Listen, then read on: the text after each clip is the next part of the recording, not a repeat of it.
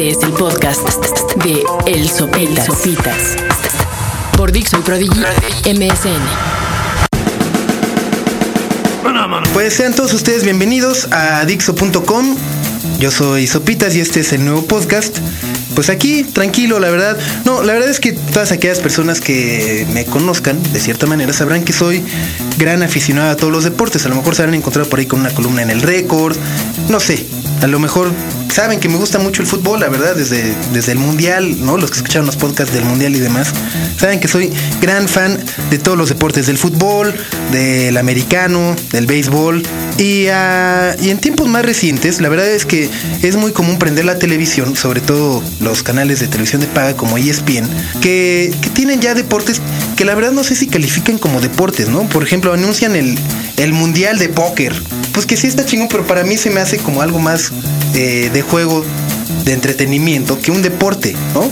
O los rusos esos que salen empujando camiones así, que esos me encantan, porque es una pendejada, la verdad, pero si esta cabrón era así, pinche. Un güey que se llama Igor Krosevic, entonces sale así empujando una piedra así gigantesca, que, que, la verdad no tiene caso, ¿no? O sea, como que es algo que dices, ¿Mm?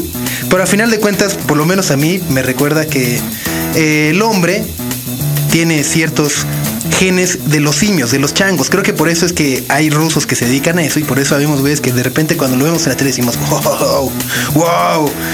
Luego están los campeonatos de boliche, que también es como algo que no entiendo. El boliche sin chupe no, no debería de existir, la verdad. Y luego hay uno que la verdad eh, también se me hace muy divertido, que es eh, como concursos de comida y es eh, se tratan de competencias sobre personas de ver quién come más en menos tiempo. Incluso ya hay una federación así como la FIFA, hay una que es como la Federación Internacional sobre la competencia alimenticia o algo así. Entonces, durante todo el año van organizando ciertos torneos que la verdad son muy bien pagados aparte en Estados Unidos. Creo que hay bolsas así de 30 mil o 40 mil dólares. Entonces son así de concursos del güey que se coma más alitas búfalo, ¿no? Con salsa búfalo en tres minutos. ¿no? Entonces pues, se inscribe medio mundo y, y pues pum, vale, le pegan. Pero aparte ya son tan especializadas que es decir, hay concursos de hot dogs con salchicha viena, ¿no? Y concursos de hot dogs con salchicha blanca y con salchicha roja. Entonces ya son como diferentes categorías que se van especializando.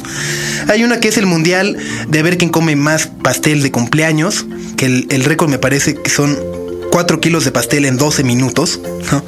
Luego está eh, el concurso sobre tamales, que ese creo que debe de ser de latinos, ¿no?